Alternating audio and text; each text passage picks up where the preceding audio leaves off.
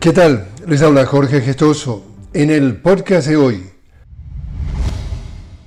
Venezuela estará celebrando elecciones presidenciales en el segundo semestre del año. El Consejo Nacional Electoral recibirá el viernes del consenso nacional suscrito por múltiples sectores del país, entre ellos los partidos políticos de oposición, 27 propuestas de fechas para elegir el día de realización de los comicios.